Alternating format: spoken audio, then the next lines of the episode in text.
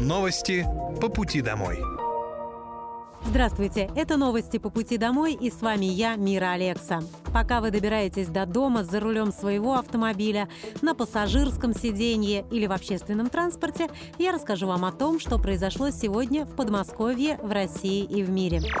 Дефицит федерального бюджета России составил 2,3% валового внутреннего продукта. Об этом во вторник, 17 января, заявил президент России Владимир Путин, открывая совещание по экономическим вопросам. Глава государства обратил внимание на то, что ВВП России в 2022 году, по предварительным данным, снизился всего на 2,5%, хотя некоторые эксперты предрекали падение до 20%. Путин также указал, что инфляция инфляция в России в первом квартале может опуститься до 5%, во втором – ниже 4%. Добыча нефти в 2022 году выросла, несмотря на санкции, примерно на 2% до 535 миллионов тонн. Оборонно-промышленный комплекс России набрал серьезные обороты и продолжает наращивать темпы. Некоторые предприятия работают круглосуточно. Также президент отметил, что ситуация в ряде отраслей, ориентированных на внешний рынок, включая лесопереработку, требует особого внимания. Нужно отказаться от экспорта необработанной древесины и поставлять продукцию с высокой добавленной стоимостью. В рамках запуска третьего и четвертого МЦД запланирована масштабная программа обновления электричек – больше 170 единиц до 2025 года. Об этом сообщил губернатор Московской области Андрей Воробьев. Всего в Подмосковье курсируют 630 электричек. С 2013 года обновили 259 из них. Вместе с тем, много вопросов звучит от жителей и по поводу модернизации электричек, которые ходят и на дальние расстояния – Сергиев Посад, Коломна, Воскресенск, а также станций, которые там расположены. Они требуют внимания и обновления, сказал губернатор.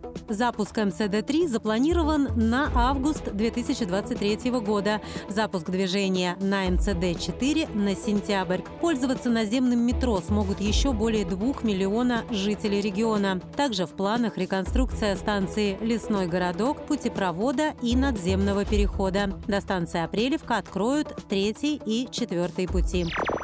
Специальная военная операция по защите мирного населения Донбасса продолжается. На Купянском направлении за сутки общие потери противника составили более 50 украинских военнослужащих, один танк, две боевые машины пехоты и два пикапа. На Краснолиманском направлении уничтожено свыше 70 военнослужащих, три боевые бронированные машины и четыре автомобиля. На Донецком направлении за сутки уничтожено более 60 украинских военнослужащих, один танк, три боевые бронированные машины и шесть автомобилей. Оперативно-тактической авиации, ракетными войсками и артиллерией группировок войск Вооруженных сил Российской Федерации поражен склад ракетно-артиллерийского вооружения 114-й бригады территориальной обороны в Харьковской области, а также 82 артиллерийских подразделения на огневых позициях, живая сила и военная техника в 98 районах. Средствами противовоздушной обороны за сутки уничтожены 6 украинских беспилотных летательных аппаратов, перехвачено 14 реактивных снарядов систем залпового огня «Хаймерс» и «Альха».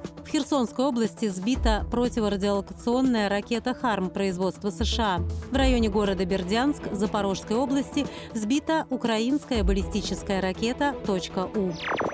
В Госдуму внесен законопроект о штрафах для фармацевтов и владельцев аптек за продажу лекарств без рецепта. Речь идет о психоактивных препаратах, которые подлежат учету и внесены в список Минздрава. Основные изменения касаются работы фармацевтов. Чаще всего они нарушают закон и продают препараты без рецепта. Если раньше за незаконную торговлю наказывали руководителя и временно закрывали аптечную сеть, тогда страдал и бизнес, и покупатели, особенно особенно в сельских районах, то сейчас жестче будут наказывать недобросовестных фармацевтов. Так им придется заплатить штраф в размере от 10 до 20 тысяч рублей. Также им может грозить запрет работы фармацевтом на срок от 6 месяцев до года.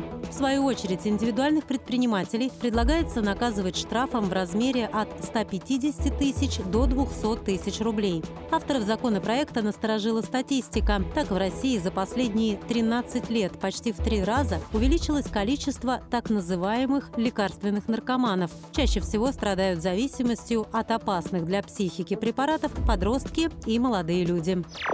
По полису обязательного медицинского страхования можно лечиться в частном медучреждении. Это возможно, если у клиники есть амбулаторно-поликлинические услуги и она зарегистрирована в реестре территориального фонда ОМС. Тогда к ней можно прикрепиться на бесплатное обслуживание.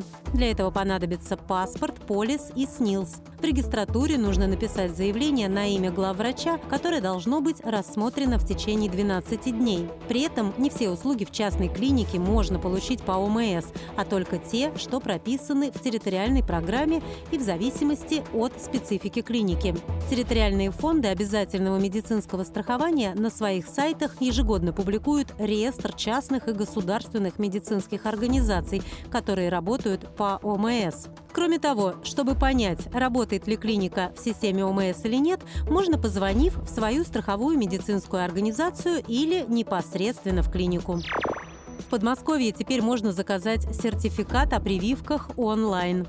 Раньше документ оформлял врач. Сейчас сертификат о прививках, которые выполнены по национальному календарю, формируется автоматически по запросу пациента и сразу становится доступным для скачивания. Такой формат позволяет значительно сэкономить время и не посещать поликлинику. В настоящее время для жителей доступно 6 видов онлайн-справок. Получить их можно на региональном портале госуслуг. Для этого нужно перейти в электронную регистратуру, затем в раздел «Справки», выбрать нужную справку и отправить заявку. Помимо сертификата о профилактических прививках, на портале доступны справка об отсутствии контактов с инфекционными больными. Для абитуриентов, для получения путевки на санаторно-курортное лечение, выписка из амбулаторной карты и справка для детского лагеря. Более 200 мест подготовлено для крещенских купаний в Московской области. Они будут располагаться на открытых водоемах и рядом со святыми источниками, а также внутри храмов и часовен. Все крещенские купели будут оборудованы теплыми местами для переодеваний и туалетами. Чтобы не заблудиться, будет установлена навигация для движения людей. Подходы к прорубям и погружение в воду будут оборудованы освещением и настилами. Также в местах крещенских купелей будут организованы бесплатные парковки. А для соблюдения всех мер безопасности на площадках будут дежурить сотрудники МЧС, полиции и скорой помощи. С полным списком крещенских купелей можно ознакомиться на сайте Министерства благоустройства Московской области. А команда «Радио 1» подготовила интерактивную карту с самыми популярными местами для для крещенских купаний. За подробностями заходите в телеграм-канал нашей радиостанции «Радио 1 News». Это были новости по пути домой. И с вами была я, Мира Алекса. Желаю вам хорошей дороги и до встречи. Новости по пути домой.